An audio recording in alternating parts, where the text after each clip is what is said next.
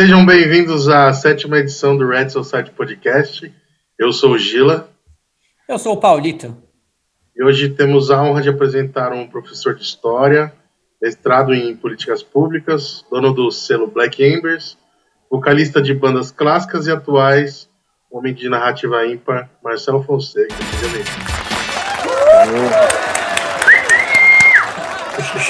salve, salve aí, rapaziada.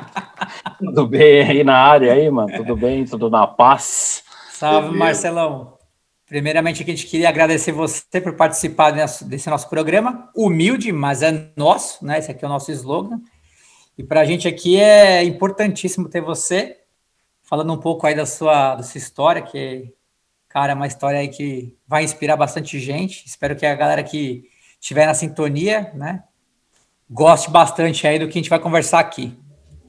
Exatamente, é uma honra aí receber você, é, o tempo que você tem para a gente bater esse papo, que hoje o, o, tempo é muito escasso, a gente se encaixa aí de várias formas para tentar trazer algumas histórias do, dos ambientes que a gente viveu, né, e de coisas que a gente tem curiosidade de saber da vida pessoal, da parte de, de, de empregos, de trabalhos e tudo mais. Ah, estamos aí, cara. Eu, na verdade, eu fico lisonjeado aí pelo convite, né, cara? A gente se conhece há uns bons anos. O Dila, eu tenho uma lembrança dele de pelo menos uns 15 anos. Do Paulito, um pouco mais aí, tipo, já seria tipo um jovem aí pela, de duas décadas de vida. Aí o tempo que eu conheço o Paulito. Mas assim, e é legal ver que, que tem gente que tem interesse nas coisas que a gente faz. E além disso, é bom também exercitar o diálogo, tá ligado? Eu acho que a gente vive uma época aí muito em si mesmada, muito para dentro, né? Você, você pega qualquer transporte coletivo, as pessoas estão sempre com a cabeça para baixo, olhando ali para o celular, fuçando ou você olha, as pessoas estão andando na rua meio que.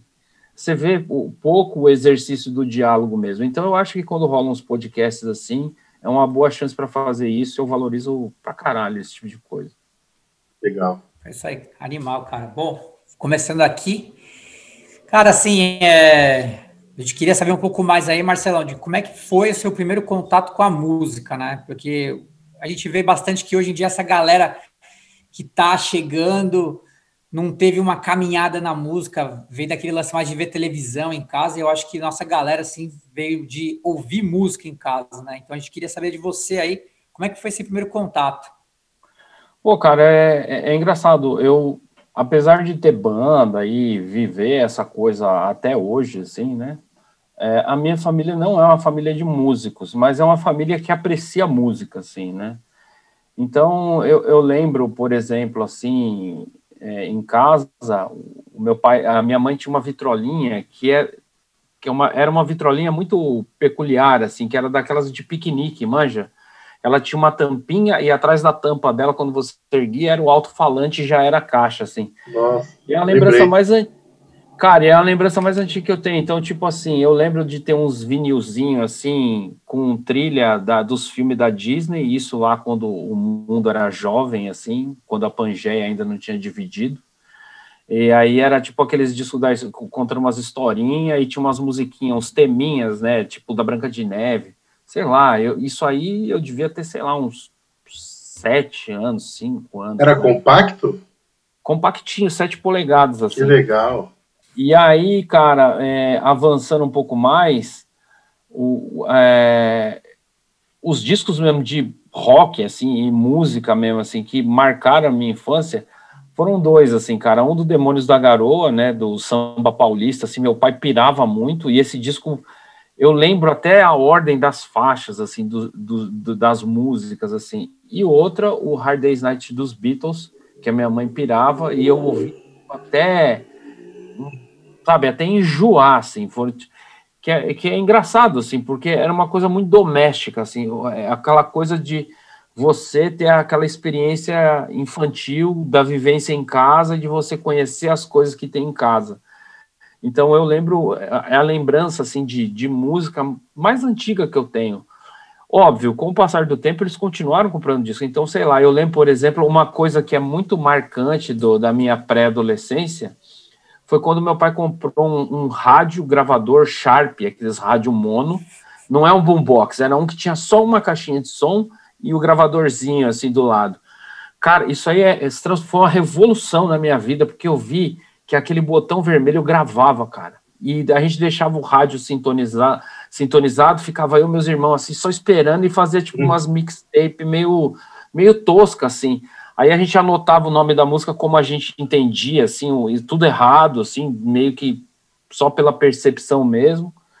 E isso representou uma coisa importante para mim, que pela primeira vez eu vi que tinha uma música que eu não estava herdando dos meus pais. Não era uma música que veio para mim através deles, era uma música que tinha mais a minha cara, sabe? E aí começou é, a aparecer essas bandas do rock nacional dos anos 80, é, começou a ter essas primeiras rádio rock. Aí eu já estava no colégio, já estava ali pela sexta, sétima série. E eu lembro que na sétima série aconteceu uma coisa muito peculiar, né? Que toda escola tem o seu amigo secreto no final do ano. E eu pedi o, o primeiro disco que, eu, que foi realmente meu, era na sétima série, foi o Cabeça Dinossauro do Titãs, que eu pedi para um coleguinha da escola e ele me deu, tá ligado? E, cara, eu lembro de ouvir esse disco incessantemente, parecia ser a coisa mais agressiva e violenta do mundo, assim, naquele momento para mim. Por quê? Porque eu estava acostumado a ouvir, tipo, essas coisas mais pop que passava no rádio, etc e tal.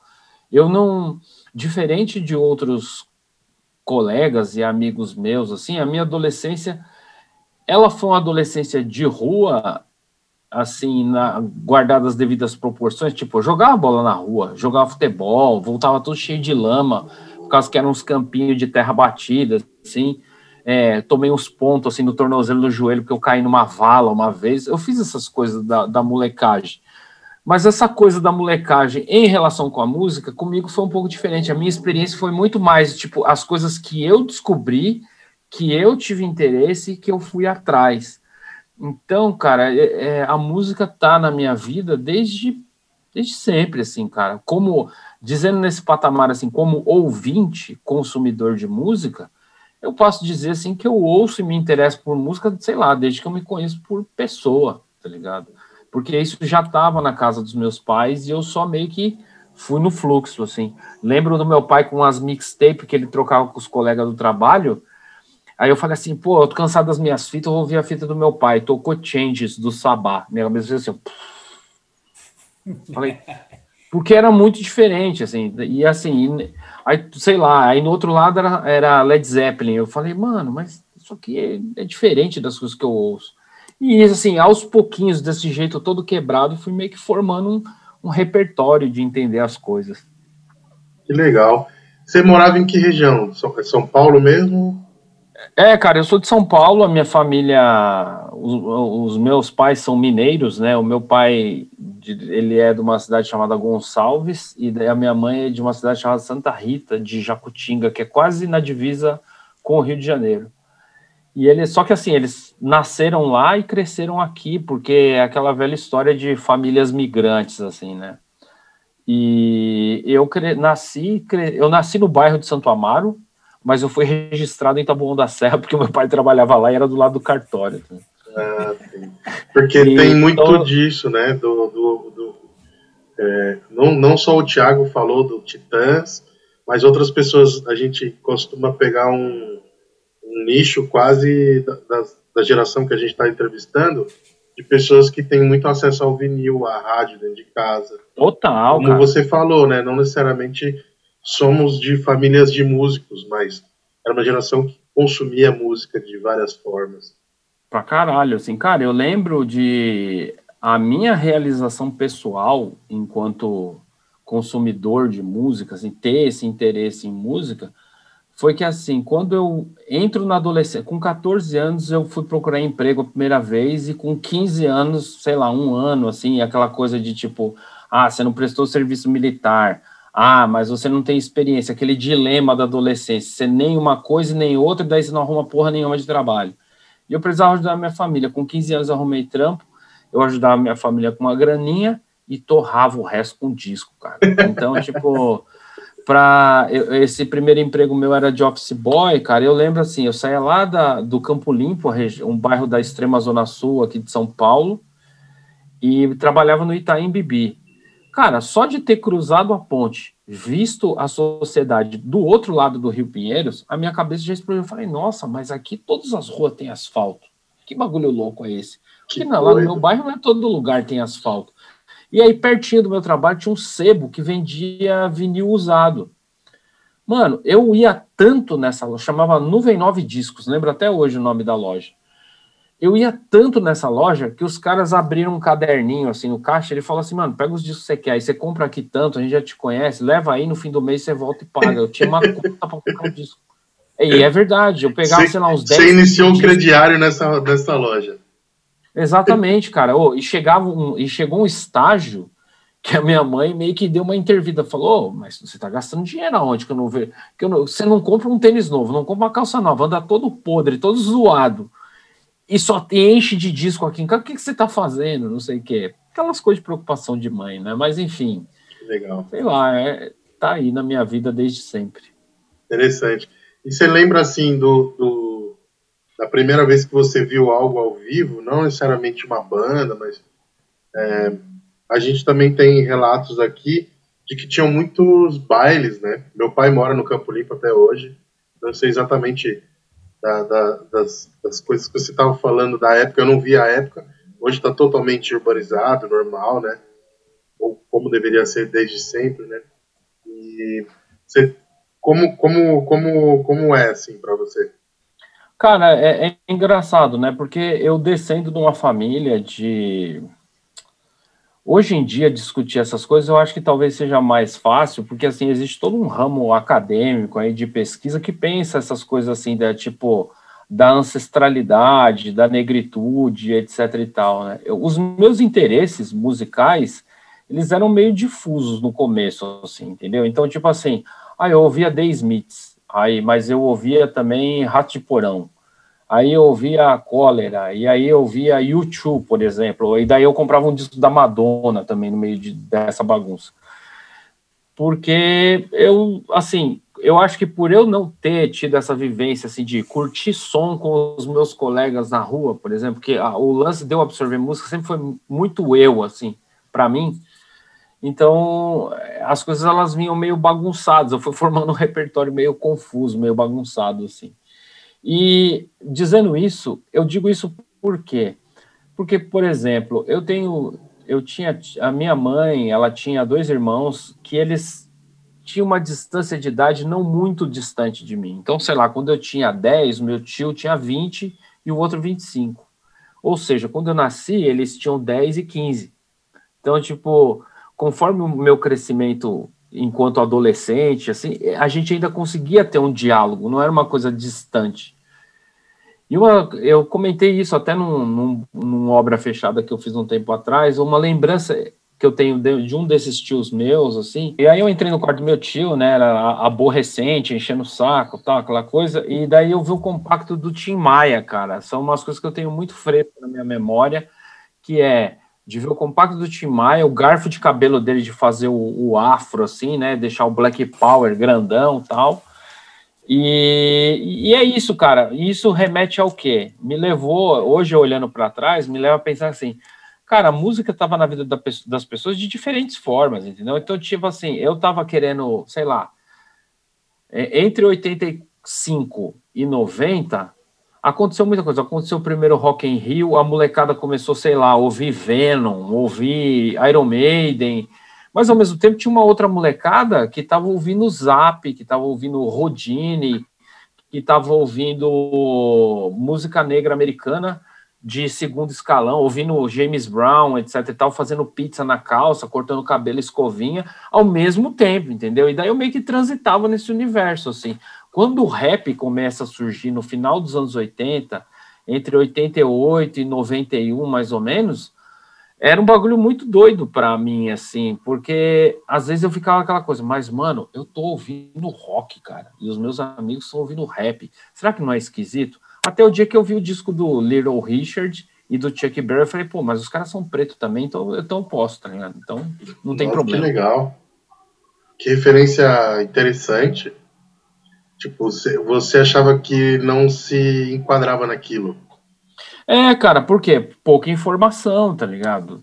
Quando você tem pouca informação, e, e principalmente quando a gente toca essas questões de ancestralidade, negritude, assim, você fica confuso, cara, porque a gente é criado num país que, que assim, todas as referências negras que a gente tinha na televisão, ou era empregado ou era o bandido, entendeu? Ou era empregado doméstico ou era o bandido. Isso, isso aconteceu comigo quando saiu o split do Shidroff Gaia com o confronto. Eu falei, caralho, mano, os caras é igual a mim. Mano, imagina para mim, cara, eu, eu tocava no Constrito. E assim, o Constrito é uma banda de, assim, em termos sociais, vamos dizer assim, é uma banda de composição mista, tá ligado? Tinham caras de uma classe média, com uma posição econômica relativamente tranquila, e tinham outros que eram mais apertados ali, que tinham que fazer um corre aí para sobreviver. E aí, no caso do confronto, eram os quatro caras igual a mim, cara. É. Os, tipo, eu falava, mano, os moleques são é nós, assim, tanto que eu fiquei muito amigo deles. Sou amigo, eu me assim, apesar das distâncias, apesar de, de tudo que a vida, a correria e etc. aí se coloca no, no caminho, eu me considero amigo deles e tenho eles no, no coração, assim. Sim. Sei lá, eu gravei uma insurreição com eles, né? Então tem uma faixa lá que eu gravei com eles. Sim. Então, isso, essas coisas ficam. É, esses, essas pequenas vitórias aí ninguém tira de mim, tá né? Então. É maravilhoso. E hoje eu, hoje eu tenho uma outra banda que eu toco com o Gil Juliano, que veio tocar baixo depois que o, que o, que o outro cara vai para os Estados Unidos, né? O baixista lá vai para os Estados Unidos uhum. e tal. Então é muito doido, muito doido mesmo. É, Pô, Gil é meu vizinho, cara, mora aqui na minha rua. É, então, exato, exato. Ele toca comigo numa outra banda atual aí. E, e, e, o que ficou de, de dúvida, quando, quando foi o seu primeiro show ao vivo? Ou música ah, ao vivo, é, assim, que te impactou? Cara, eu, eu, eu lembro, assim, assim, tem, eu, vou, eu vou dar dois, dois exemplos e duas situações, assim. Eu, eu começo a meio que ter uma autonomia da minha vida, assim, do tipo, assim, sair mais, ver mais pessoas, assim, mais ou menos ao mesmo tempo que eu começo a me envolver com o hardcore, com o punk, essa coisa e tal. 89 eu começo a trabalhar, em 90 eu faço amizade com, um moleque do trabalho que chama Denis. Ele gravou uma fita para mim que tinha uma fita muito doida, cara. De um lado tinha Fugazi e do outro lado tinha Agnostic Front do primeiro disco. Uhum. E no final da fita do, do, no final do lado do Fugazi ainda tinha o primeiro disco do Suicidal Tendencies, porque era uma fita de 90 minutos. Os jovens não vão saber disso, o que é uma fita de 90 minutos. Verdade. E aí eu falei, mano, mas tem que ter um negócio assim aqui, porque esse som aqui é muito doido, tá ligado? Eu quero ver isso. E ele sempre fala, ele era muito do, é, da Zona Norte, Vila Carolina, esses, esses pedaços aí onde, onde o punk é para valer, e ele sempre falava, não, mas tem o Invasores, cara, você tem que ver o Invasores ao vivo. E aí um dia eu fui ver, eu paguei para ver, eu peguei minha camisetinha do Minor Threat, o meu tênis é, era um kicks assim, tipo, me achando muito descolado, saí do Capão Redondo, Campo Limpo, ali da, no, no bairrinho onde eu morava, que é entre essas duas partes. Atravessei a cidade inteira até a Casa Verde e depois fui lá no lugar que ia ter o som e depois descemos para Santana, num bar que na época chamava Overdrive e tocou Invasores e foi uma das coisas mais impactantes que eu tinha visto da minha vida até aquela até aquele assim a minha vida se divide a minha vida dentro do hardcore se divide a partir do momento que eu vi esse, esse eu falei mano eu quero isso aí para mim também, cara. Eu quero fazer essa porra aí também, porque, tipo, até aí, cara, eu via, sei lá, todas as bandas que eu gostava nas capas de disco, você via, assim, que os caras, eles eram produzidos para estar tá ali no disco. O Ariel não, cara. O Ariel, do jeito que eu vi ele chegando da rua, com a roupa que ele tava, ele subiu no palco e tocou, sabe? E aí, tipo, tinha uma. Era aquele clima ainda de tipo, puta, mas os careca vão chegar, vai ter treta, não sei o quê. Então ficou, ficou uma coisa meio. É, meio selvagens da noite aquele dia na minha, na minha vida, porque assim, é, pra, aí para voltar não tinha metrô, porque o metrô, porque acabou de madrugada, E aí eu tinha que pegar um busão, aí o busão também não rodava, porque o meu busão saía da luz. Nossa, meu, foi, foi um dia muito doido. Que legal. Segunda, e a segunda experiência foi um pouquinho depois disso, que o Raim, é, teve um show que era o, o, o, Titãs lançou, acho que era a época do Titanomaquia, o Titãs lançou o disco no Vale do Anhangabaú, num show gratuito aberto. O Thiago tava nesse show, e ele fala e desse show o... aqui, Thiago DJ. Sério? Juro, ele falou, Caralho, mano. esse show foi o primeiro show... E teve o Raimundos abrindo. Que fudido isso, bagulho. E aí eu lembro, mano, eu fui no show, eu fiquei em choque, cara. Eu falei, mano, que. Assim, eu vou ser honesto, agora eu tenho que fazer um pronunciamento. Eu nem gosto de Raimundos, tá ligado? Mas assim, certo. só pela experiência. Mas só pela experiência antropológica de estar num lugar que, sei lá, tinha dois mil negros, show de graça. Meu, o Vale do Anhangabaú, ele não tinha calçamento. Eu cheguei em casa, eu tirava tipo uns tecos de lama de dentro do ouvido, assim, ó. tinha barro preso no cabelo. E aí você imagina, morava lá na zona sul extrema, uma hora e meia de ônibus, assim, coberto de lama, assim, feliz da vida. Eu falei, caralho, é isso aí. Então, tipo, essas duas. Tem outras, tá ligado? Por exemplo, eu vi o show daquela turnê Adios Amigos, dos Ramones, assim. Que legal, mano. Mano, só uns, tinha vários punk bandido, assim, uns punk. punk diadema, mal, é, o Paulinho é, conhece. punk mal elemento, uns punk mal elemento, tinha tipo uns roqueiros meio fã de Ramones, tinha uns careca também, foi tipo uma experiência antropológica, assim, eu falei, caralho, eu não sei se rolasse hoje se eu teria essa disposição para ir lá, assim, mas foi muito doido, assim. Então, quando fala de show, eu acho que essas experiências são as experiências que me marcaram, assim, bastante, profundamente. Legal. E o lance que você toca, assim, antes da gente ir para outra pergunta, que é muito importante, que eu me vi também, quando você fala, quando eu comecei a trabalhar, comecei tanto conhecer outros lugares e ter uma outra rotina, mas você também ganha uma certa autonomia, né, sendo ali adolescente. Acho, todo mundo passou por isso, né?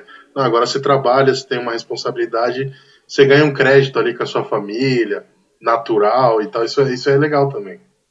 Cara, você ganha quase um passe livre, assim, porque, tipo, a, apesar de ser da Zona Sul, assim, a minha família não era uma família super conservadora, mas o meu pai era meio na rédea curta, assim. Hoje eu percebo que, fazendo, sei lá, um, um balanço, eu piro muito no meu pai na minha mãe, eu piro nos dois, assim, eles moldaram meu caráter, assim, em termos de, de ser a pessoa que eu sou, mas assim, meu, não tinha, não era bolinho não, cara, era do tipo assim, você falava que ia chegar 10 horas e chegou 11 e meia, você tinha que sentar lá e explicar, falou, mano, que porra é essa? Tô pagando luz, água aqui, ó, você come da minha comida pra você dar desse esse vexame aí, não sei o quê. Então eu sempre fui meio, tipo, ó, corre pelo certo, fale a verdade, jogue limpo, que as coisas funcionam, tá ligado? Sim. Tanto que você tava aqui, né, cinco minutos antes da gente começar a gravação. É, não, eu também não sou nenhum exemplo de pontualidade, eu também dou umas bolas fora, tá ligado? É porque eu já tava aqui no computador, eu falei, já vou né, Gugu? aqui para facilitar a vida dos caras, né? Eu já tô aqui, né? Enfim. Ô Marcelo, mas me fala uma coisa, você que veio lá da, da Zona Sul de São Paulo, né?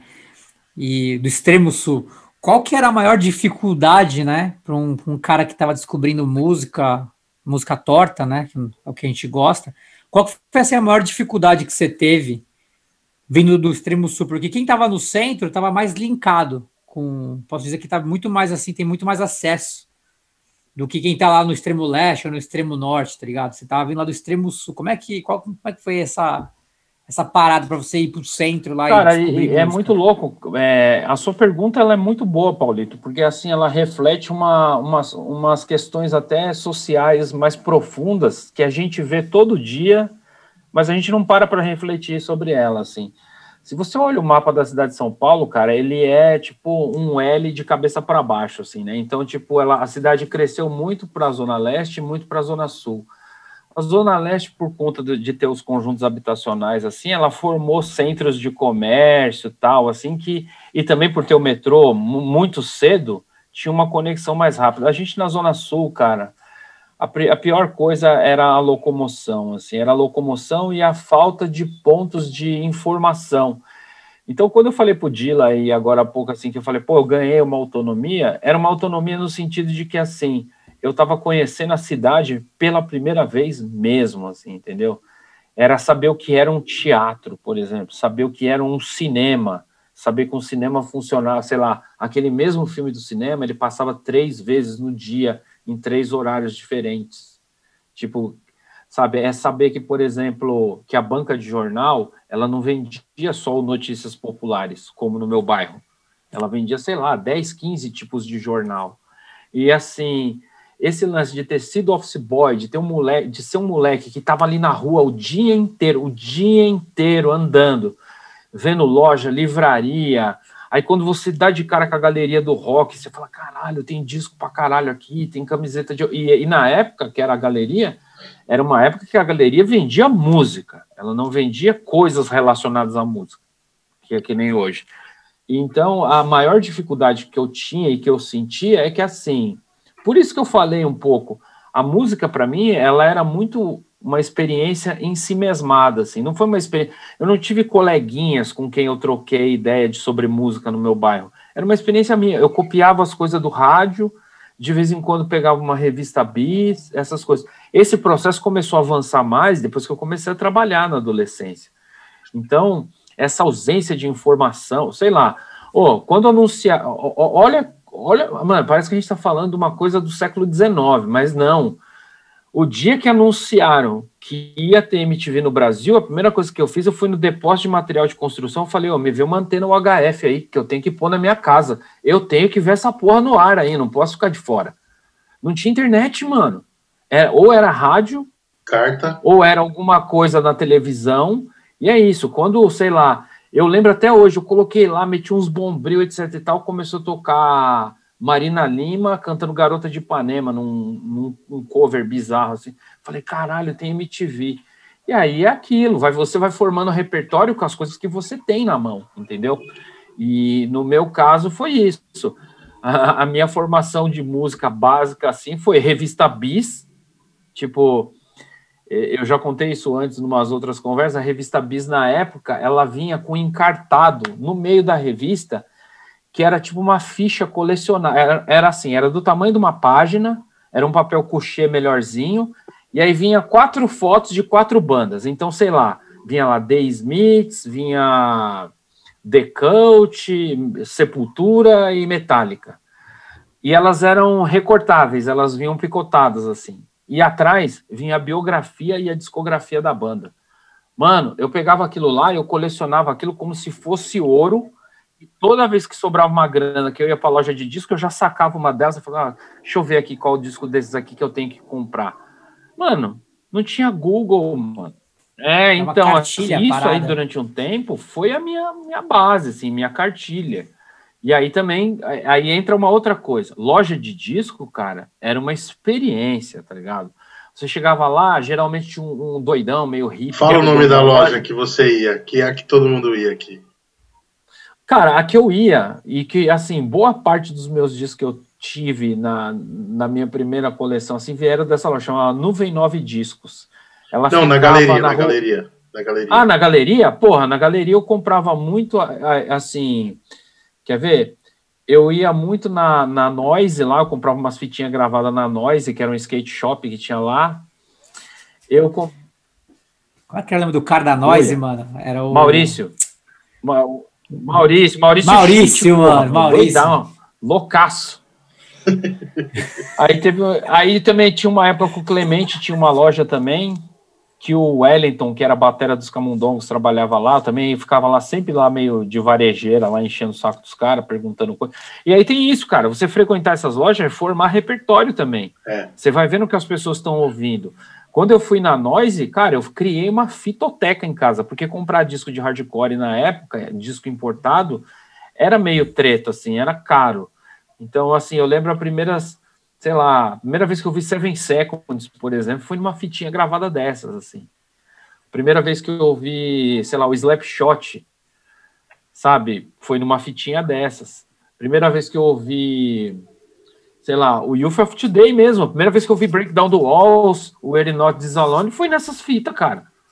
Eu lembro dessas, dessas fitinhas aí, fora o Zé, era o Zé Maurício, que era Zé da Maurício. Zé Maurício. Ele fazia, ele fazia as fitinhas doidas lá e tinha também o Donald. Mano, é, o Donald do podres. Gritando, pô, grande Donald.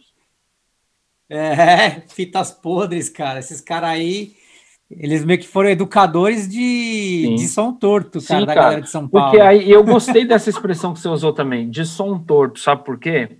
Porque a música pop, cara, a música mainstream, ela não precisa que ninguém busque ela. Ela chega nas pessoas. Você liga o rádio, ela cai no seu colo. Exato. A música underground, cara, seja o metal, o pós-punk, o hardcore, o grind, ou qualquer coisa que você goste, que, que, que tá fora da norma, é algo para você buscar, cara. O disco do o Seroff do Madball, ele não vai cair no seu colo. Ele é. chega em você porque você foi atrás dele, entendeu? Tipo, então, eu, eu valorizo muito. E daí, eu, essa coisa de ter visto invasores, eu falei, mano, existe uma coisa subterrânea meio escondida, que parece até uma coisa que é meio de uma confraria secreta, que, tipo assim, os caras do meu colégio não vai saber qual é que é, tipo, os meus tios não vão sacar qual é que é, que tá rolando, é muito doido, e eu quero essa parada para mim. E aí, legal. cara, não demorou muito tempo, assim, um dia, sei lá, eu tava, ah, eu ia na loja do Fabião também, direto, eu comprava umas coisas lá e tal, daí, tipo, eu vi uns fanzines, assim, Aí eu falei, pô, uns fanzine daqui, feito por gente daqui, em português. E aí aconteceu um negócio. é, eu não sou um cara místico, sou um cara bem materialista e pé no chão, mas assim, um breve período que eu fui mandado embora dessa empresa aí que eu era office boy, eu fiquei desempregado, eu comecei a trabalhar numa fábrica de circuito impresso. Um dos piores empregos que eu já tive na minha vida. odiei todos os dias que eu estive lá. E daí, cara, um dia eu precisava comprar um tênis novo, porque eu estava com o tênis estourado. Eu fui para Santo era é, era essa fábrica ficava na divisa ali do Murumbi, quase na marginal, e era muito perto para ir para Santo Amaro, perto do Largo 13, na direção do antigo Blackjack, inclusive. E aí eu tô vendo lá as skate shop, falei, puta, preciso comprar um tênis, o dinheiro é pouco, tal. Daí eu vi lá um cartaz assim, é, Felipe Monsters of Hardcore, Paura Self-Conviction e mais alguma coisa no Blackjack. E era um cartaz metido engraçadinho, assim, né? Falei, pô, isso aí, eu, eu, vi o no, eu vi o nome do Self lá, eu falei, eu acho que eu já vi no fanzine. Eu entrei na loja, tinha um moleque assim de, de bind e tal, umas calças largas, magrinho, cabelo curtinho, e tava tocando o Shelter ao vivo na Transamérica, porque foi na época da turnê deles. E daí Nossa. o Shelter tocando ao vivo na Transamérica, assim, eles estavam, inclusive estavam tocando as músicas rápidas do Mantra, assim. Aí eu falei, nossa, o Shelter já tá aqui, eles não vão tocar tal dia. O olho do moleque brilhou assim, ó, plim. Mas você gosta? Eu falei, eu gosto de Shelter, mas eu prefiro Youth of Today. Esse é o Paulito. Mano, daí, cara, o cara, pô, que foda, você curte um som. Sabe quem era, cara? Era o Marquinhos, cara. Marquinhos fotógrafo, Marquinhos Boto, que foi lá do Out of Season. Cara, foi meu, foi meu primeiro Pode amigo estreed do rolê, vamos assim, né? E daí eu fiquei amigão dele. Depois eu conheci o Tatá numa outra circunstância, que é tipo meu amigo desde sempre também. É o nosso último episódio, Tatá. Já tá gravado. Vocês gravaram o Tata? Caralho, o Tata é foda. Tata, 2 horas cara. e 75 de. o Tata. Ó, aproveitando Vai, esse. Toda essa é história, é todo esse ensejo. O é, que, que você falar? Pode falar, Marcelo, desculpa. Não, eu ia falar assim que eu lembro de ficar conversando com o Tatá. O Tatá ia num orelhão na frente da casa dele e ligava para minha casa, sei lá, tipo meia-noite, que é o horário mais barato. E a gente, ele fala: E aí, Tigre? tudo bem? Aí, Tigre. E, mano, a gente ficava, tipo, sei lá, umas três horas trocando ideia no telefone, assim. Talvez eu tenha falado mais tempo no telefone com o Tatá do que com, com qualquer namorada que eu já tive na minha vida. Né? Muito mais. É, tá Aproveitando demais, aí tudo, toda essa história maravilhosa. É, você tem alguma história que você nunca contou de show, de uma situação inusitada, engraçada, uma situação complicada? de algum show que você fez ou participou de alguma forma?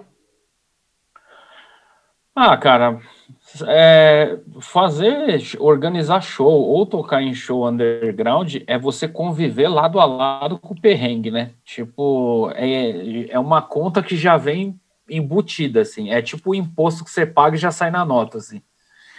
Então, teve alguns, assim, uns mais dramáticos, outros menos. Eu lembro, por exemplo, assim, eu toquei. O Constrito foi a, a, minha banda que muita gente acabou conhecendo ali no, no começo dos anos 2000, a banda que eu fui bastante ativo e tal. E eu lembro que aconteceu o seguinte: convidaram a gente para tocar num festival chamado Calientes Fest, lá em Santa Catarina. E era numa cidadezinha no interior de Santa Catarina, e o show chamava Calientes porque era num parque aquático. O show, o festival, ia rolar dentro de um parque aquático.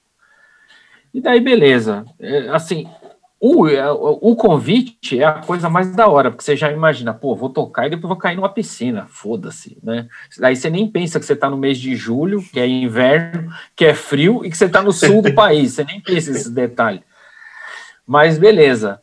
Eu nem sei se era em julho, mas eu tô falando aqui para dar o tom dramático da história, assim. Faz de conta que foi. Mas assim, a gente. Primeiro foi assim não ia só o constrito, e o abuso sonoro, e é o point of no return, e eu acho. Essa, e essas três bandas. E daí, mano, era muito comum assim. Não ia só as bandas, ia tipo uma excursão escolar junto. Era basicamente isso que acontecia. A gente, aí, tipo, é, eu lembro do que o Pedro do iShot Cyrus e tal, ele ligou para mim um dia e falou: pô, cara, vamos organizar o ônibus, vamos fazer a lista das pessoas, eu tenho os nomes aqui, vamos organizar e a gente junta o dinheiro para pagar o busão. Eu falei, beleza. E daí um amigo nosso aí em comum, a, a, a mãe dele tinha uma empresa de, de frete de ônibus, assim, fez um preço legal e beleza. Cara, o meu papel era organizar essa lista só. Eu fui, fui lá, fiz, organizei a lista, dei na mão do Pedro, peguei uma grana de algumas pessoas, entreguei para ele, beleza. Só que faltou grana, e daí surgiu a ideia, alguém, eu não sei quem, não lembro, foi tão traumático que eu deletei a pessoa da minha cabeça. Alguém hum. falou: e se a gente pegar do caixa da verdurada? Eu falei, não sou eu que estou falando isso aí. O Jorel, cara, ele ficou full pistola. Falou que eu não vou ficar financiando passeio para esses filha da puta. Vai tomar um coro, eu sei que não sei que, não sei que. Eu sei que é assim, ó. Já na organização já deu esse BO aí. Na hora de embarcar o ônibus, mano, não foi um ônibus, virou três ônibus. Três ônibus. E assim, vocês estão ligados, a galera do hardcore não são pessoas normais. É tipo a turma do é a turma do fundão da escola na sua fase dos 25 para cima, 23 para cima. Mano, foi insano, os caras aloprado, beleza conseguimos embarcar todo mundo, pegamos estrada. Só que o busão tinha aquelas televisãozinhas de corredor, manja? Sim. Aí o Fred, do Point, ele levantou uma hora e, puf, bateu a cabeça na quina do bagulho, abriu o bagulho e começou a sangrar a cabeça dele. Meu Deus. A gente falou, tá que eu pariu, fudeu, né? 15 minutos que o ônibus estava rodando, já rodou essa merda aí.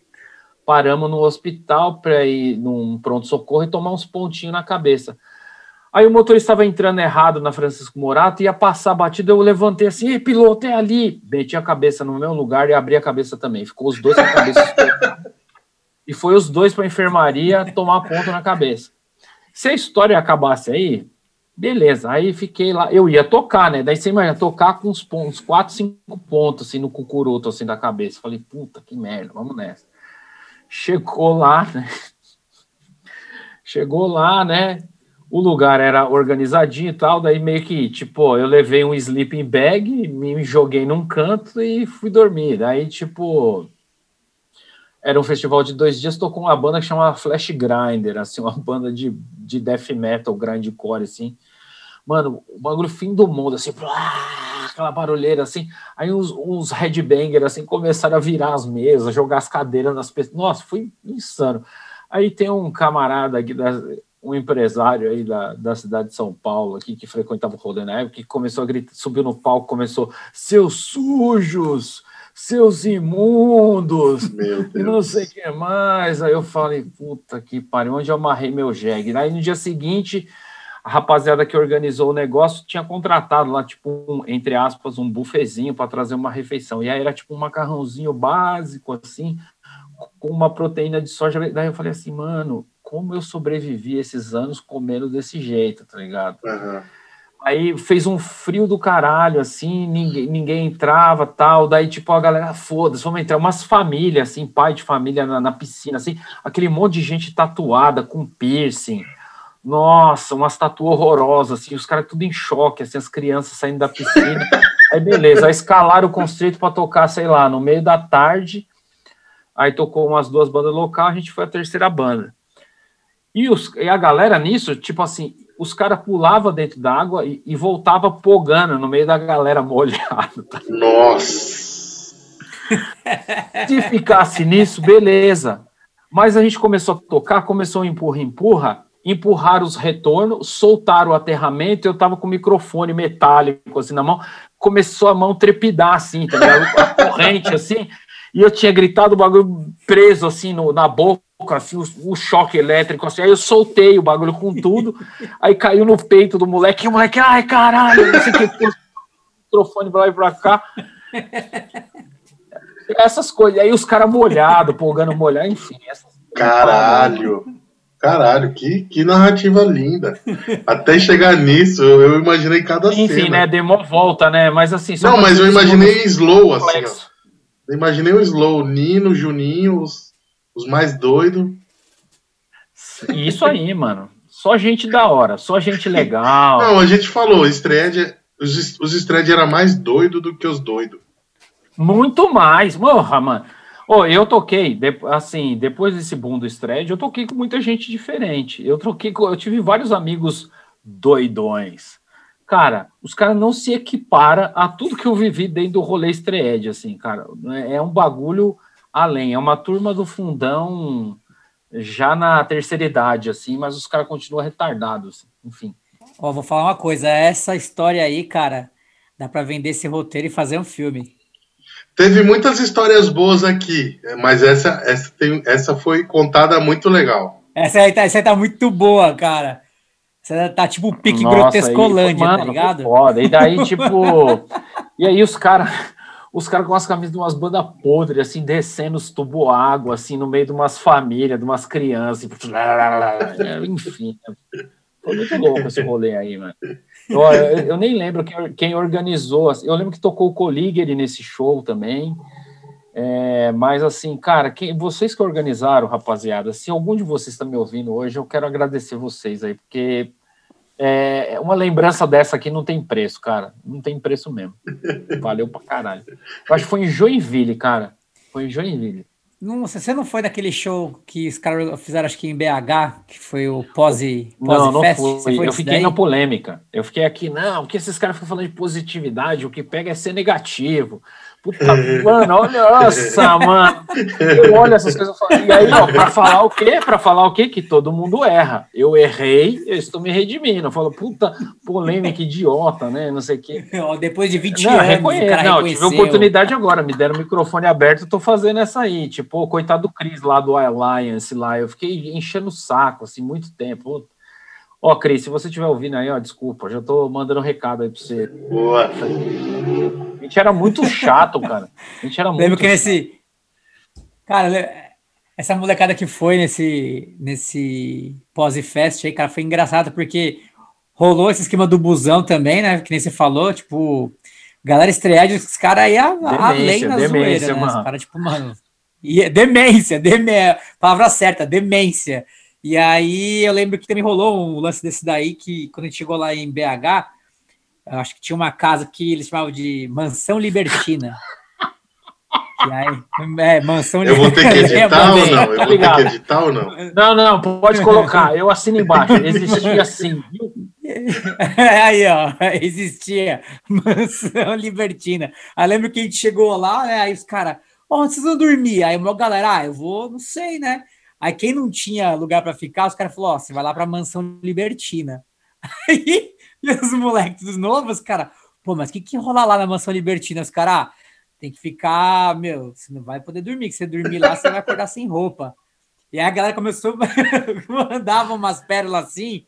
Não, pior é que os caras é assim, os caras é meio hippie, né? Admito. Os caras são todos, todos os caras da é, mansão. É, os caras eram Todos os caras da mansão são meus amigos. E, tipo assim, os caras meio hippie. Admito, cara. rolava um lance. Mano, os caras eram vanguarda, cara, porque os caras já tinham rolado uma parada de poliamor antes de ser moda, tá ligado? Os caras já Sim. eram vanguarda.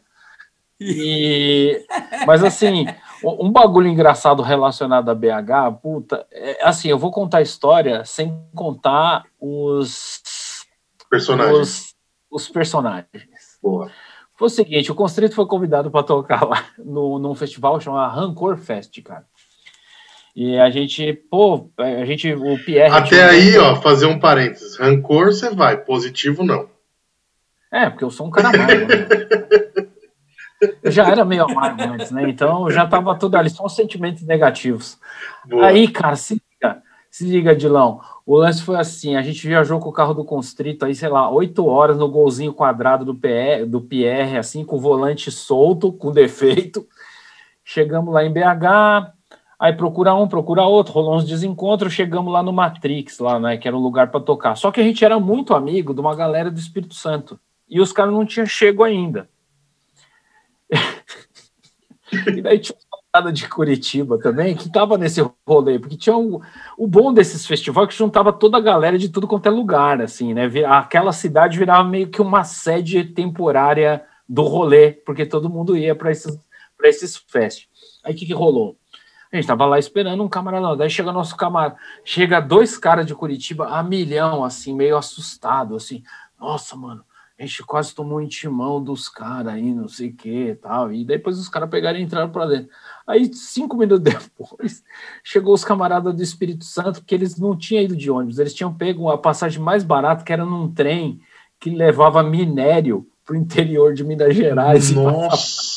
Nossa senhora. coberto de minério, assim, ó, durando, fudido.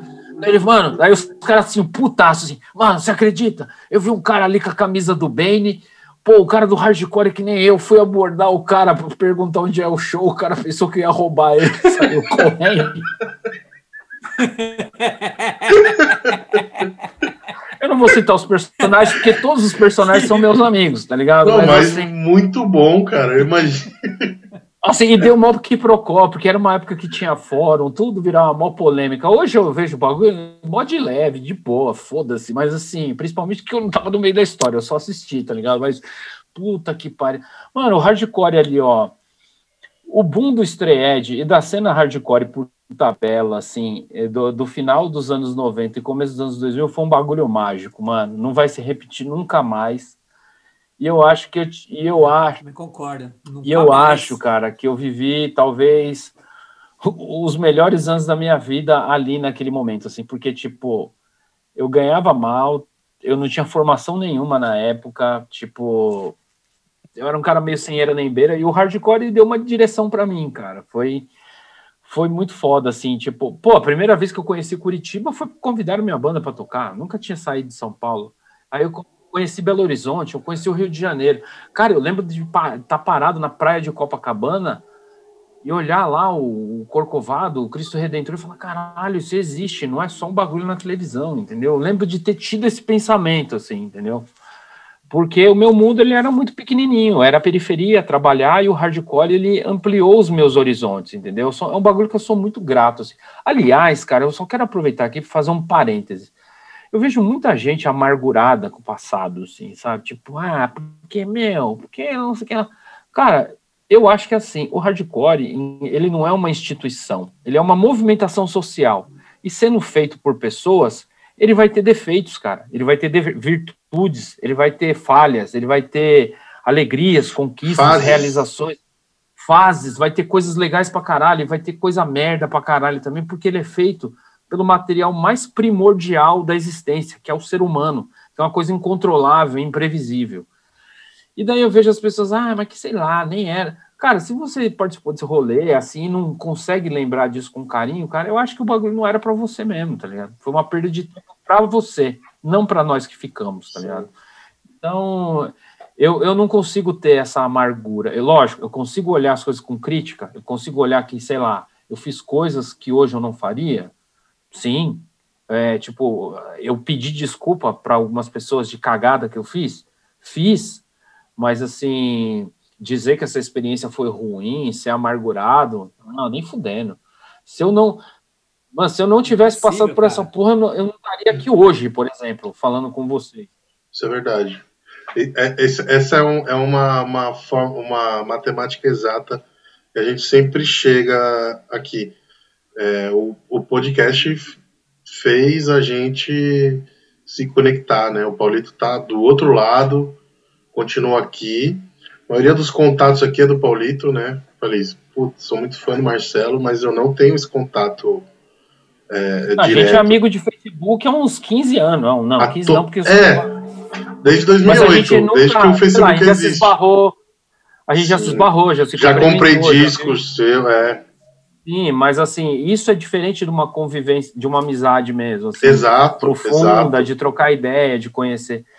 É, cara, o bom é usar essas ferramentas a favor, é disso, cara. É, hum. é fomentar o diálogo, cara. É ouvir Sim. o outro, entender as pessoas. Eu acho que é uma coisa que a gente está precisando nesses tempos. É, esse esquema do esse esquema do hardcore mesmo, cara, é, foi como você falou, se se não tivesse passado por ele, não estaria aqui hoje. Acho que uma galera assim, cara, tem esse lance que você falou que é meio que essa amargura, né? Que ah, pô, aquela merda. Fala meio com, o desdém, né? Da, Nada, da cena que, que viveu. Mas acho que é um lance, pelo, pelo menos para mim, assim, cara, porra, é sinistro, cara. Eu acho que eu sou muito grato para pela galera que eu conheci, pelas coisas que eu fiz também, né? Lógico, todo, todo mundo já pisou na bola e quem pisou se retratou. Eu, eu acho que o, o grande lance mesmo é, é você olhar para frente sem esquecer a estrada que você passou. Acho que esse é o melhor, seria o melhor presente que a gente Sim, pode ter. Total. Fazer aqui para você uma pergunta maravilhosa, né? Você, para quem não está ciente, o nosso convidado aqui, o senhor Marcelo, além de ser um professor de história, né, com mestrado, ele também é especialista em soluções educacionais e educação à distância. Marcelo, explica para a gente aí o porquê de se tornar professor de história. Qual foi a maior motivação para escolher essa carreira? Cara, é, eu me encaro, me percebo e, e me coloco no mundo como um profissional da educação, assim. Tipo, eu sei que tem vários profissionais, sei lá, tem os profissionais de gestão, de engenharia, de transporte, eu me vejo como um profissional da educação.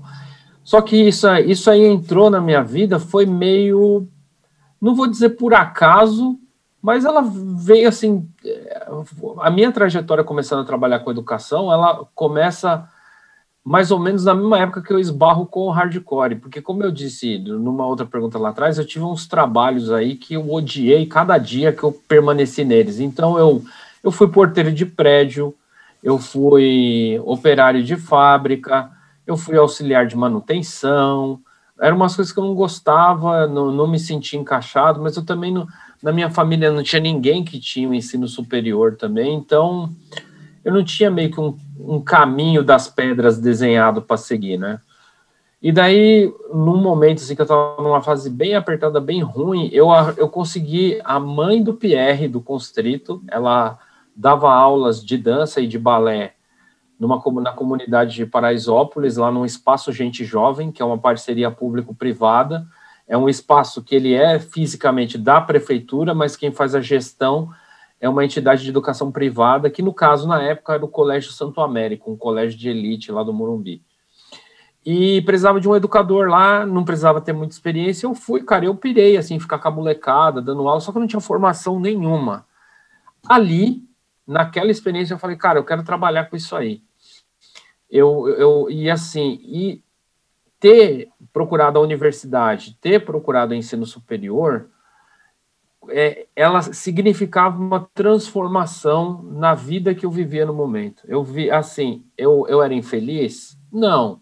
Mas, assim, eu também não era feliz, entendeu? Eu vivia sempre no aperto, sempre faltando grana, às vezes queria. É, e eu não estou dizendo assim no sentido de ter coisas, no sentido de poder ser, entendeu?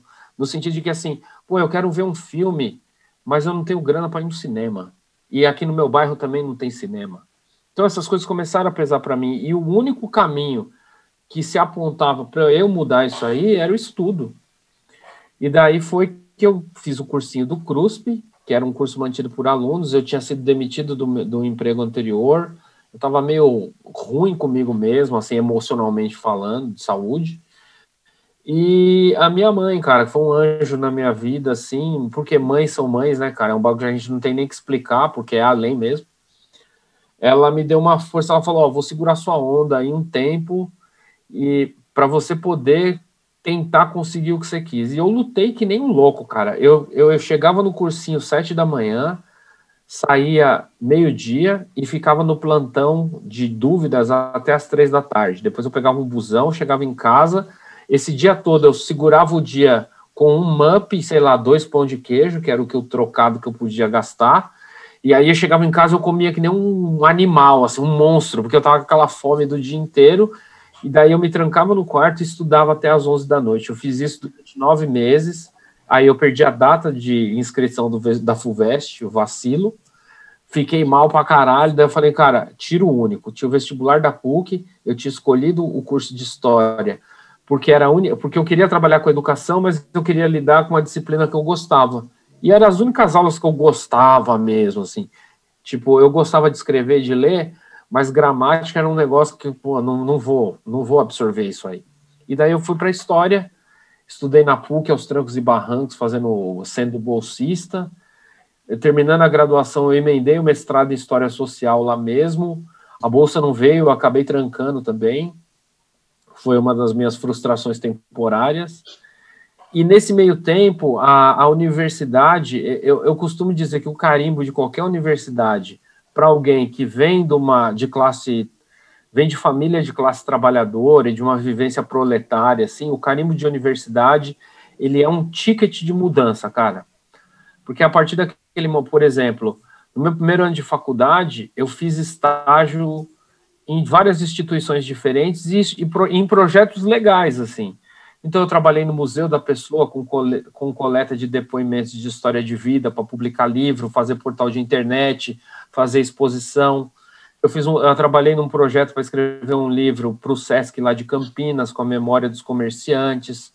Eu trabalhei também num outro projeto fazendo a memória do movimento sindical é, no estudo do índice de, de custo de vida do DIEESE, que é um órgão intersindical. Ajudei a publicar um livro, meu nome está lá também. Eu fiz um livro para uma fundação do interior de São Paulo que chama Antônio Antonieta Sintra Godinho, que cuida de criança carente meu nome está lá também. E depois, assim, vendo essas experiências editoriais, eu trabalhei no Arquivo Público do Estado, mexi com acervo, um monte de coisa. E nesse meio tempo, dividindo todas essas experiências, eu dava aula. Eu fui professor substituto no Estado. E aí, cara, você que tem uma experiência periférica, de uma vida simples, humilde, assim, aí você vai para determinadas escolas públicas você vê que tem gente que tem menos que você ainda, tá ligado? E, e isso era algo que mexia muito comigo, assim, eu falava, ah, caralho, meu, tem gente que é, que eu, eu venho de uma origem simples, mas tem gente que tem menos que eu ainda, tá ligado? E era um negócio que mexeu muito comigo, assim. E aí eu fiquei dando aula como professor eventual no estado, depois eu dei aula em colégio particular, dei aula em ONG também. Ô, Marcelo, e esse uhum. menos que eu não é só a, a parte financeira, né? Porque é estrutura familiar me... mesmo, cara. É estrutura familiar, social, é muita coisa, né? Emocional, né? É, cara, tem umas coisas que mexem que eu lembro assim, o negócio me toca, sabe? Até hoje, por exemplo, duas, duas, duas coisas muito breves assim. Quando eu fui educador popular lá no, nesse espaço Gente Jovem, lá na, na comunidade Paraisópolis, tinha uma menina muito encapetada, criancinha sapeca capeta, assim. Subia em cima das coisas, bagunçava, tirava as coisas do lugar, puxava o cabelo do coleguinha, bem criança sapeca mesmo. E um dia essa criança chegou toda quieta, calada. E daí eu falei, vamos descer lá na brinquedoteca e pus a mão aqui no ombro dela, assim. Ela se contorceu. E quando ela se contorceu, o, o vestidinho afastou e eu vi um roxo gigante do pescoço descendo para as costas. Cara, isso me abalou de um jeito que eu não conseguia trabalhar mais, assim, cara. Eu subi na diretoria na hora, eu falei, eu quero falar com a diretora agora. aconteceu isso e isso, isso. Ela falou, a gente está ciente disso, a mãe dela é alcoólatra, tem problema, e a gente está tratando com ela, a assistente social está agora na casa dela. Então, assim, tem coisas que me moldaram como pessoa vivendo essa experiência da educação, né? Uma, a segunda outra coisa já é uma história menos dramática, assim, eu tava, já era um cara do hardcore, né, meu? Pô, já tava com para lá dos vinte e tantos, né? Já tinha sua carteirinha, né? Que todos têm. Já, tinha, já, era, já era reconhecido no rolê, modéstia à parte, já era reconhecido. Já era Hoje reconhecido em dia seria o Instagram verificado. Exatamente. Instagram, entre, assim, ó, eu chegava no rolê, a rapaziada já sabia quem eu era. Aí peguei umas aulas num colégio, cara, que fica do lado da Cracolândia hoje, assim, ali na Luz, perto da Sala São Paulo, Colégio João Kopke. Mano, tinha um moleque, o moleque era endemoniado, assim, o moleque, literalmente, porque o moleque ia com a camisa do Vader, aquela banda de death metal da Polônia, desse tamanho, um porrinho, assim, de uns 13 anos, assim, cabelo assim, cacheadinho, castanho, assim, ó, meio na altura do peito, assim, um cordão, assim, com um pentagrama gigante, assim.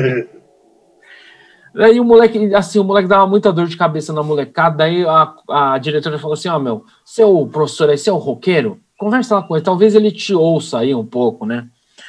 Aí um dia, assim, ele tá com a camisa do Marduk aí e ele tava bagunçando. Eu falei: Ô, Fulano, senta aí.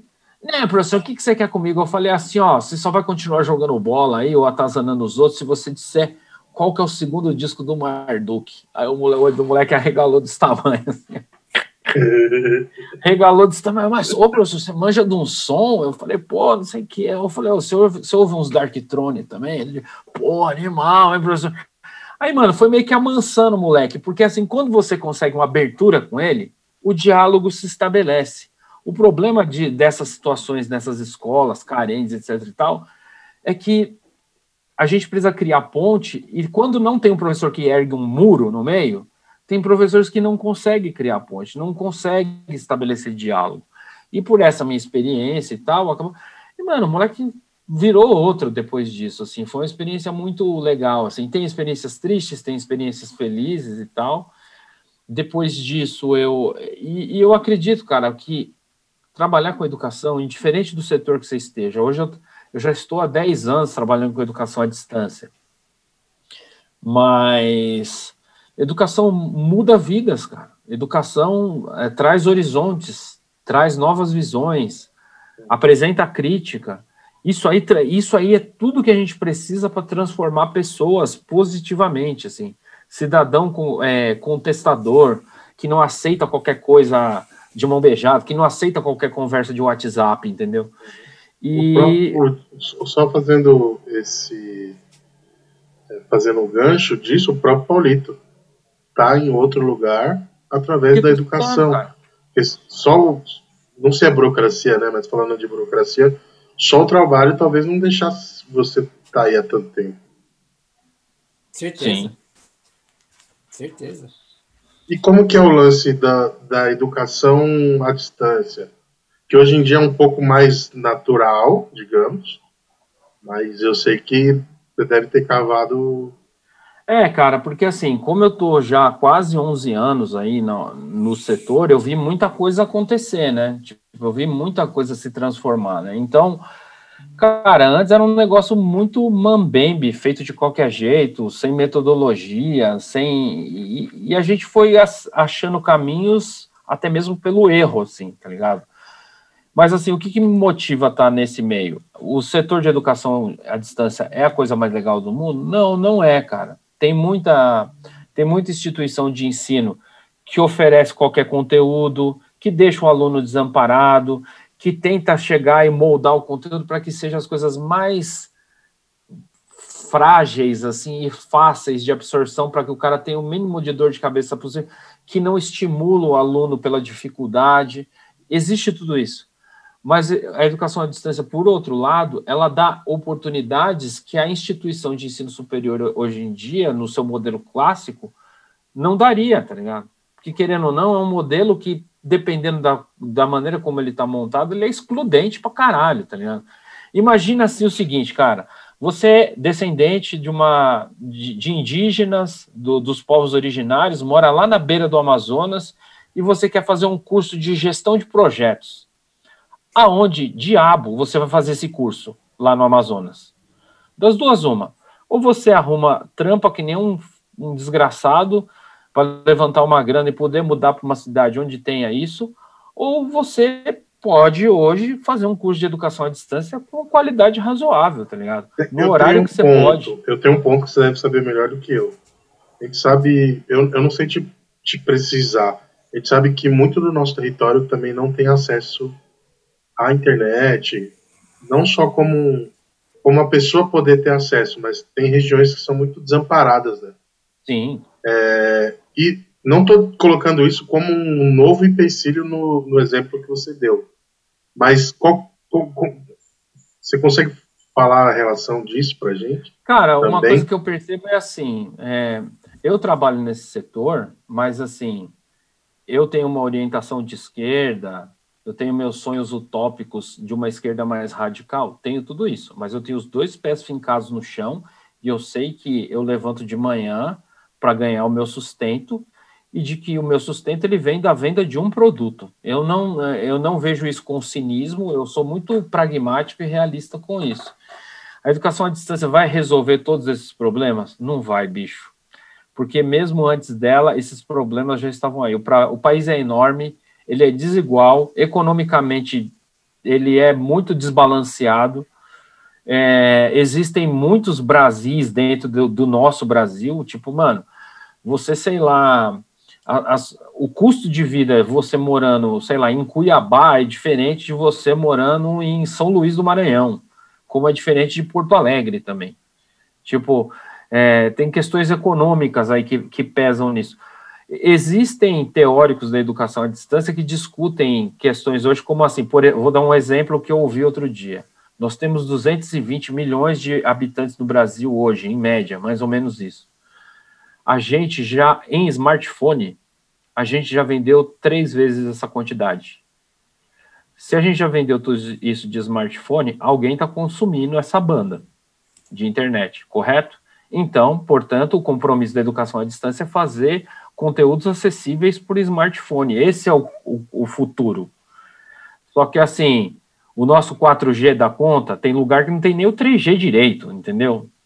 Então, essas questões, elas são... Mas está vindo o Starlink que... aí.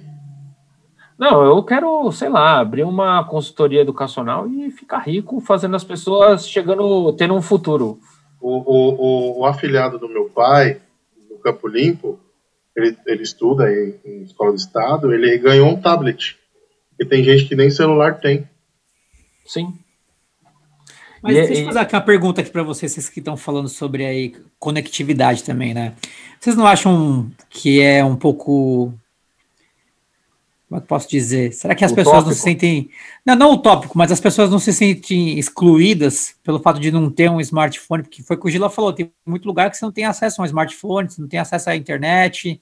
Como que, nesse caso, você, Marcelo, que trabalha né, com essa parte de educação à distância, como é que você consegue enxergar esse setor aqui para os próximos quatro, cinco anos?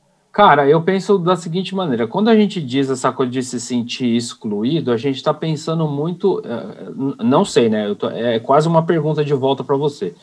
Tipo assim, a gente está falando de um adolescente, é isso? Que, de, que se sente, ah, pô, eu não tenho tal coisa, me sinto excluído. Mas, a grosso modo, a educação à distância hoje no Brasil ela é pensada muito mais como uma educação de adultos já de uhum. pessoas que já assim, que em geral, qual que é o perfil do aluno da educação à distância hoje, em termos de mercado? Primeiro, gente que quer ter acesso a uma educação e não tem condições de bancar uma educação presencial, porque a educação à distância é mais em conta, é mais barata, e quer ter uma primeira formação, e hoje a gente já tem cursos de qualidade para dar essa formação decente para essas pessoas e num preço ok. E aí é o cara que, sei lá, o cara é entregador do iFood, por exemplo. Aí o cara, sei lá, faz os corre dele, etc e tal, o cara tira uma horinha por dia no computadorzinho ou no smartphone ou no tablet, seja lá na casa dele, ele estuda uma horinha por dia, sei lá, em, em dois anos e meio ele já tem uma formação. Já é, isso acontece, é real, fato é, aferível. É, eu acho, cara, a educação à distância, principalmente por conta da pandemia, é algo que explodiu. é gigante, assim, é enorme. Eu, tô, nesse exato momento, eu tô saindo de uma startup educacional que eu fiquei lá um, um ano e meio e tô indo para uma universidade privada que tem um setor de educação à distância que é gigantesco. Consolidado, né? Consolidado, assim, tipo, é, as instituições que investiram em ter um setor de educação à distância, elas deixaram de ter uma coisa que era um departamento a mais para ter alguma coisa que é quase o arrimo de grana da instituição. Tem lugares que a educação à distância está pagando mais, está botando mais dinheiro dentro da casa do que o curso presencial. Já é uma realidade. Estou aqui dando minha consultoria aí, que é qualquer dúvida aí, educação à distância aí, Marcelo X Fonseca. Mas é muito, muito interessante. Eu queria fazer uma pós em, em, em música, mas na, na, área na área de business mesmo, de música. Produção? Só, é, só tem na PUC Rio. Tipo, mas daí você liga o nome da universidade, por mais que a gente já tenha falado aqui que quem faz o, o estudo somos, somos nós, indivíduos, né? É, mas me passa uma segurança maior, Sim. né? De uma certa forma, mas ainda não abriu. Estou ansioso esperando. Sim, cara, é assim. É, se eu chego aqui e falo, ah, eu estudei na Universidade Piribiti-Boca do Sul e estudei em Cambridge, tem tipo Sim. muita diferença, assim. É. Claro, claro que, assim, eu, eu, eu corro, eu sempre tomo cuidado para não incorrer no risco de encarar, assim, a instituição de ensino superior como uma grife, assim. Não é, ela não é tipo, sei lá, uma Bulgari, sei lá, sabe? Sim. Tipo, ela é algo que tem que prestar um, um serviço social, tá ligado? Uhum. De transformação social, de capacitar pessoas para que elas possam trabalhar, realizar os sonhos delas, ter um acesso, fazer uma migração social da origem social delas. Eu sou um exemplo disso, cara, e eu falo isso porque eu acredito, na verdade, porque eu vivi isso aí, sabe? Eu tá, fui bolsista, como eu falei, na graduação, depois eu trabalhei em uma universidade, acabei fazendo mestrado em ciências políticas, em políticas públicas, no caso, fiz mais umas Estou indo para minha terceira pós-graduação de especialização na área de educação à distância, fazendo a terceira. É, eu estou fazendo, nesse momento, eu faço um, MB, um MBA de gestão da educação à distância, e eu já tinha feito outras duas. E assim, cara, tudo isso aconteceu na minha vida porque isso, de alguma forma, me transformou, entendeu? Tipo, e eu acredito ainda, principalmente num momento como esse que a gente vive, de que as, é, as pessoas acreditam em qualquer coisa que se coloca num grupo de WhatsApp, de que as pessoas não conseguem interpretar um discurso, um texto, de que, sei lá, você vê um político que está num cargo chefe do Executivo Nacional e o cara parece que não consegue formular uma frase. E eu não estou falando no sentido assim de tipo, ah, o cara fala mal, o cara sim, fala bem. Sim, Essa não sim. é a questão. É a questão de que, assim, se a pessoa não consegue ler ou interpretar, ela não consegue pensar direito. Nem é informar. primordial. Exatamente. E daí fica essa coisa, ah, mas é, tratamento precoce. Cara, já todos os especialistas falaram que isso não existe. E tem gente que acredita nessa falácia.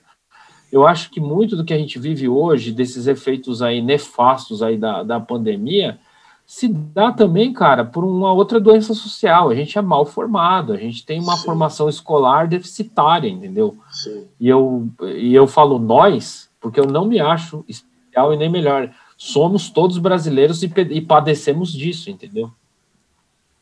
E eu tô ouvindo um negócio de fundo aqui, Paulo. Você tá ouvindo? Eu tô ouvindo o groove, tá ouvindo o groove? Olha o groove, Gina. É. Já tô até gingando, cara. Já tô até, ó, metendo, minha assim, pizza aqui na, metendo minha pizza aqui na calça, ó. Agora é aquela hora lá que chama, chama o Cyrus lá, né? Are you digger? Chegou a hora. Hum, você está camarote. Direct. Marcelo, pegue aqui a sua água espumante. Opa! o seu caviar vegano. Vamos lá, essa aqui é a parte do programa onde eu faço a pergunta e você responde de bate-pronto.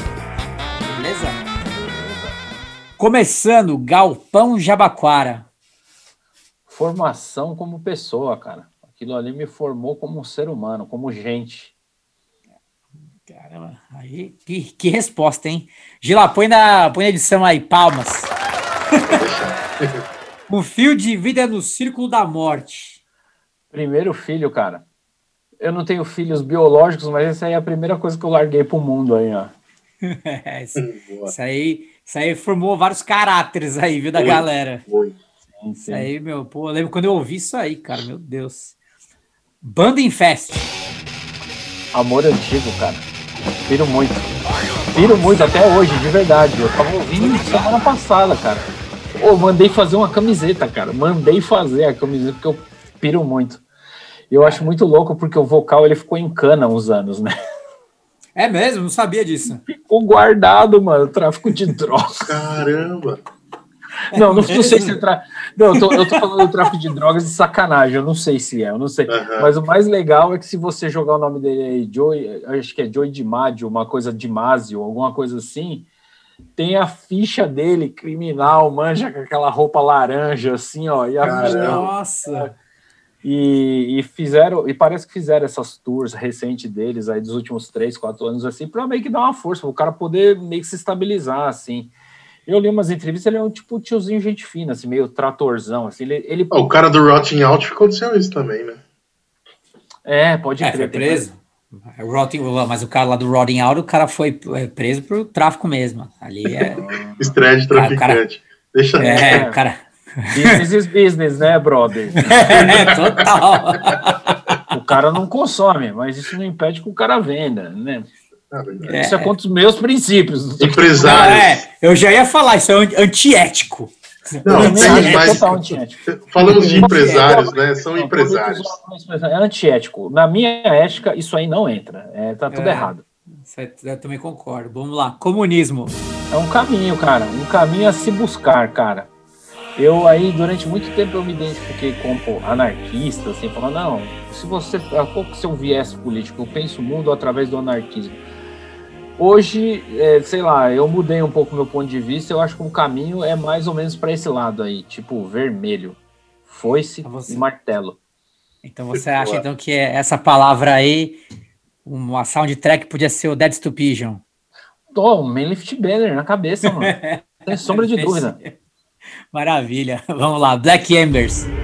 Segundo filho, cara. Não falei que o primeiro era o constrito lá? Black Embers, segundo filho, cara. O segundo filho que veio para me ajudar, assim. Chegou uma época assim que eu tinha uma banda, eu mostrava, ô, quer, ô tal selo, quer lançar minha banda aí? Ô tal selo que ninguém queria. Ninguém quis, eu montei um selo. E aí não tem mais problema. Todo mundo passou por isso em algum momento, né? Exatamente. Ninguém Você quer lançar a gente. Não, você vai recebendo vários não, você fala assim, ah, ninguém quer lançar minha banda. E isso aí, cara, se desdobra no outro bagulho, cara. Eu já vi várias pessoas falar assim, oi, eu gostei pra caralho do disco da sua banda. Ele, é, mas eu não gosto tanto assim, eu acho que ficou meio... Cara, eu piro em tudo que eu fiz, cara. Piro em todas as minhas bandas. Tem disco que é mal gravado, que é tosco, que é ruim. Foda-se. O primeiro fã da sua banda é você mesmo, cara. É se isso aí. Não... E então, tipo... Pega essa, Paulinho. Da... Se ninguém gosta da minha banda Tipo, ou quer dizer, se ninguém gosta da minha banda, eu gosto dela, então eu monto uma gravadora para lançar ela. É isso. Ótimo. Nossa, tá, meu, eu penso que nem você, cara. Se você não, não gostar da sua banda, quem é que vai querer gostar, velho? É, mano, outro dia eu, tem um brother nosso, eu não vou citar nome porque eu não vou expor o mano, mas ele chegou e falou um, um bagulho que eu não concordo. Ele falou assim: Não, que eu acho meio paia. O cara vai tocar e tá com a camisa da própria banda. Eu falei, mano, eu uso sempre e foda-se, porque, ó, eu sei o perrengue que é ter uma banda, tá ligado? É eu que pago o ensaio, é eu que levo o disco lá para pro, pro estúdio, gravo, masterizo, é, boto na prensa. Então, cara, eu uso a camisa da minha banda mesmo e foda-se. Ninguém tem nada a ver com isso. Ninguém paga minhas contas, ninguém paga meu ensaio, foda-se. Tá certo. É, é isso aí, pingo no i. Black Jack Bar. Pô, primeira graduação, cara. Tipo, a minha pós-graduação foi no Galpão do Jabaquara, mas a primeira graduação foi no Black Jack ali. Eu falei, olha, é aí que o menino chora e a mãe não vê. Ali foi foda. Eu lembro, que teve um show no, do Black Jack que, a gente foi junto, do Hell Nation. Lembra? Caralho, animal, mano. Lembro. Ca- Caralho, Paulito, você tem uma memória, hein, mano? É, mano. A Nossa, gente foi junto no Real Nation. É que Nossa, metade da Paulito. vida estreia de metade da vida usando droga, então tem um pouquinho de memória. Mano, eu- eu- e, mano, você lembra essa banda mó desgraçada? Era tipo um drop dead, né? Mó... Era uma power trio desgraça. desgraceira, velho. Todo mundo, Desgraceira. assim, Ô, eu piro, eu acho essa banda animal, assim. Eu também acho. É. O é show, o show foi numa quarta-feira, velho. Do, do Caralho, Nation. mano, nós indo num show, desgraceira, fim do mundo, quarta-feira, tem que Na gostar muito do tem que bagulho. gostar, velho. Tem que gostar do bagulho. E os caras reclamando de aparecer e pagar, sei lá, 15 conto na entrada de um show aí, domingão, com refrigerante, comida aí, tudo prontinho. Mano, os caras nem Os tá caras cara não estão preparados. Os caras não estão preparados ainda. Os caras não estão. Os caras não estão preparados para fazer uma turnê e dormir em pilha de, de jornal. Já Ah, dormiu em cama feita de pilha de jornal? Eu já, cara. Vamos lá, ó, obra fechada. Terceiro filho, cara. Tipo, tem alguns aí, né? Tipo, não tenho filho. Como eu disse, não tenho filhos biológicos, mas aí tá sendo a minha a minha terapia de pandemia, tá ligado? Para não ficar só aqui dentro trabalhando loucamente, assim. É uma forma que eu achei de falar de coisa que eu gosto e com os meus amigos, assim, sempre puxar meus amigos para falar de coisas que eu gosto, que geralmente são obras culturais, livro, disco, filme, e aí a gente vai intercalando. Uma semana fala de um disco, uma semana fala de um livro, uma semana fala de um filme e vai indo. Então, A gente sabe bem o que é essa terapia pandêmica. A gente também tinha, tinha em, é, a, a intenção de fazer há mais de anos, né, Gugu? E não conseguia Sim, fazer não dava. podcast. Teve uma Aí. pandemia para dar essa raquetada na gente, cara. Mano, Vamos lá, mi- milícia. Ó, mano, milícia no sentido mais estrito pra mim é, ó, é bandidagem com conivência do Estado, mano. Safadeza, cara. Isso, é- isso aí é brutal mesmo, concordo com você. Você viu que caiu, caiu ma- matou duas pessoas, né? Uma criança e a mãe dela. Não, a, a- ma- matou. Assim, lá na zona norte do Rio tem a milícia que constrói as casas. Ah, pode crer. Fiquei Cara. sabendo. Morreu uma criancinha e o pai da, da criancinha, a mãe tá hospitalizada. Triste. É foda, né, cara? Porque é- é- o crime no Brasil é foda, porque assim, o grande criminoso não é nem o, o mano que tá andando com a, com, a, com a arma na cintura na favela e fazendo uma pá de bosta. Esse aí nem é o grande bandido. Tipo assim, o favelado não tem grana para pousar helicóptero com tonelada de cocaína, entendeu? E aí, tipo, essa coisa da milícia é um outro desdobramento, que é tipo assim, a gente vai. É uns ex-polícia que fala, a gente vai tirar a bandidagem daqui, vira uns esquadrão da morte, os caras destroem o mínimo de Estado que tem nessas comunidades. Então, cara, puta, a gente precisa melhorar muito enquanto país, viu, cara? É um bagulho muito deprê isso aí. Pra caralho. Assim. Verdade. Vamos lá. A20. Pô, aí é. Foda, hein? Esse é É, mano, ali é amadurecimento político com, com direito, é assim, é amadurecimento político com bala de borracha, basicamente isso. Tipo, cara, ter vivido isso aí, ó, quem passou por isso não saiu mesmo, cara, de verdade. Bota Não saiu mesmo. cara. Eu tenho uma lembrança lá do, do A20, cara, de, de você com uma roupa de químico na. Breaking Bad, é, é, tipo, fazendo umas batucadas, tá ligado? E eu lembro, eu lembro do Fausto e do Adalba, mano, lá na, na marcha, lá na Paulista, tomando borrachada, velho. Mano, esse dia foi tão louco, porque assim, eu falei pra você que eu tra... naquela época eu trabalhava nesse nessa comunidade de Paraisópolis. Eu cheguei no meu chefe e falei assim: Ó, eu tenho um compromisso, eu vou ter que sair na hora do almoço, tudo bem? Não, você tem hora na casa, tudo bem. Eu levei essa roupa muqueada numa mochila. Dentro do ônibus, eu vesti essa roupa. Ela era um bagulho plástico, assim, abri, vesti, coloquei aquela máscara de gás na cara e organizamos a batucada. Aí a batucada saiu de lá da Gazeta, parou na frente da, da Fiesp, nós emendamos aquela batidinha do Ramones, os punk ficaram polgando que nem louco lá. E aí a intenção do, da, do, da, da Ação Global dos Povos, que era essa rede de cooperação que organizou esse movimento todo, era entregar uma carta simbólica, uma carta grande, na frente do Banco Central ali. Do lado do Bob's da Paulista ali. Até aí, no script, tava tudo lindo, maravilhoso. Só que ninguém contava que ia baixar a polícia pra caralho, como de fato aconteceu. E a gente tava indo, tava indo, tava indo, a polícia veio por trás e emparedou a gente. E daí a galera que tava apoiando a manifestação começou a jogar pedra nos caras, batia nos capacetes, nos escudos e caía em nós que, que não podia entrar no banco e que tava emparedado entre os caras e o banco. A gente ficou ali no meio num no man's land, assim, numa trincheira, entre os polícias e os caras. E os caras vindo batendo nos escudos, plau, plau, plau. Cara, eu lembro até eu tinha uma menina assim, baixinha, a menina começou a apertar minha blusa, uh, e eu tava com aquela roupa plástica, começou a descosturar, ela tava muito tensa, muito nervosa. E aí os caras começaram, assim, os caras, blá, blá, blá. Quando os caras chegaram a um metro e meio de distância, aí os caras começaram a distribuir, meu. Começou a descer o porrete, assim. Aí eu catei assim, fui desviando de um do outro e pulei dentro daquele lago. Tem, não sei se vocês lembram, tem um laguinho artificial na frente do banco central. Eu achando que o bagulho era mó curto, veio a água até aqui no meio da minha barriga, assim, ó. Fiquei tudo encharcado, saí capotando, assim, pulei, saí rolando, caí do lado do prédio da Caixa Econômica Federal, assim, tudo molhado, tudo cagado. Falei, mas, bom, enfim, né? O bom é ter história para contar, né?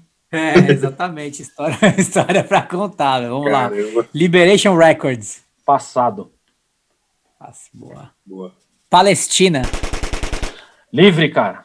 Tem que ter um Estado palestino. O bagulho tá injusto. Continua. A gente, a gente falava isso, sei lá, 15, 20 anos atrás. A gente continua falando que precisa. Então, meu, Palestina livre precisa de um Estado palestino, precisa da união dos povos árabes, precisa de um reconhecimento internacional para essas comunidades, esses povos. E eu não sou anti-judeu, não sou anti-Estado de Israel, nada disso. Eu acho que todo mundo tem que ter terra, pão, liberdade para viver.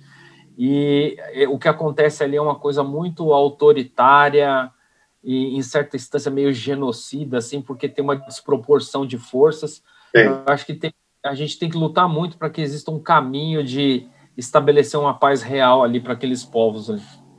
Pode crer. Boa, vamos lá. Periferia. Pô, é o berço, né, cara? É a minha matriz original, assim. Eu sou tudo que eu sou hoje é porque eu saí de algum lugar e esse lugar foi esse. E tipo, você, como diria o Brown, né, cara? Você sai da favela, mas a favela não sai de você, cara. Então, tipo assim, eu moro num bairro de classe média hoje, eu consegui comprar um apartamento, eu não tô ficando fazendo discurso da meritocracia, que isso sim, é um papo sim. furado do caralho, mas assim, as pessoas ainda estranham de ter um cara preto dentro do prédio, tá ligado? E isso aí é até meio da hora, assim, eu, eu curto a afronta. Um dia aqui aconteceu o seguinte, eu tava saindo para comprar pão, e a vizinha do, do apartamento do lado, que aluga o apartamento, tava mostrando o apartamento para um casal jovem. Ela virou para mim e falou: quanto você paga de aluguel? Eu falei, não pago nada. Ai, como assim? Eu falei, o apartamento é meu, dona. é boa, velho. Vamos fechar a última aqui, ó. Nelson Rubens. Vou destilar o meu veneno. Ah, Nelson Rubens. Deixa eu pensar aqui. Nelson Rubens. Conversinha, né, cara? Conversinha, fofocore, intriguinha, né? Lero-lero. Acho que Puta merda, né? Passamos, né? Acho que não precisa voltar mais isso aí. Mas basicamente, no resumo é isso aí. No resumo é isso aí. Bom, chegando aqui na parte final do nosso programa, agradecer de, de antemão já tudo que a gente conseguiu conversar e, e, e falar sobre todos os assuntos. É, a gente vem para uma parte que a gente fala de três coisas que está ouvindo, três coisas que está lendo ou assistindo, e três coisas que queria falar para todo mundo ouvir, Marcelo três coisas que você está ouvindo nesse momento. Não se apegue a hardcore, a metal, a nada.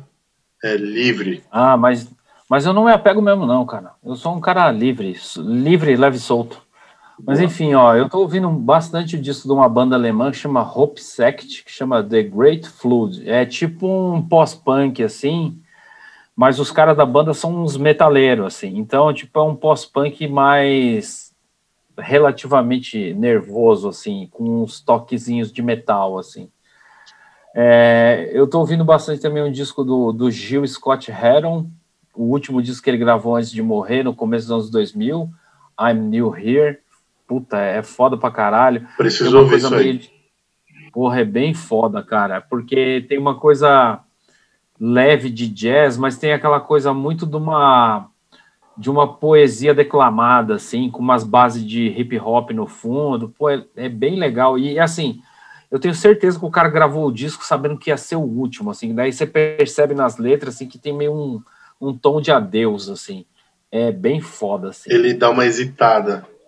É, e, e você vê que a voz dele tá meio cansada também. É, é foda. É um disco que ele é muito é, emocional em vários aspectos, assim, tanto da mensagem que ele transmite, como da sensação que você percebe do cara cantando. Assim, é, é bem foda. Assim. E o terceiro, é, eu, eu tenho uma pira assim de ficar ouvindo umas demos de vez em quando, assim, mas não precisa ser demo atual, tá ligado? E tem uma demo que eu tinha achado um tempo atrás, um tempo atrás, tipo uns anos atrás, na verdade, de uma banda da Rússia que chama Transylvanian December Reaper. É tipo um, um crossover trash, assim, poderosaço, assim, com vo aquele vocal moleque, sabe aquele vocal serelepe? A milhão, com as partes, assim, ó, a milhão, frenético, aí de repente entra, tipo, uns mosh quebra-joelho, assim, animal demais, cara, é muito lindo. Depois vocês pegam para ouvir. É meia, tem meia dúzia de som.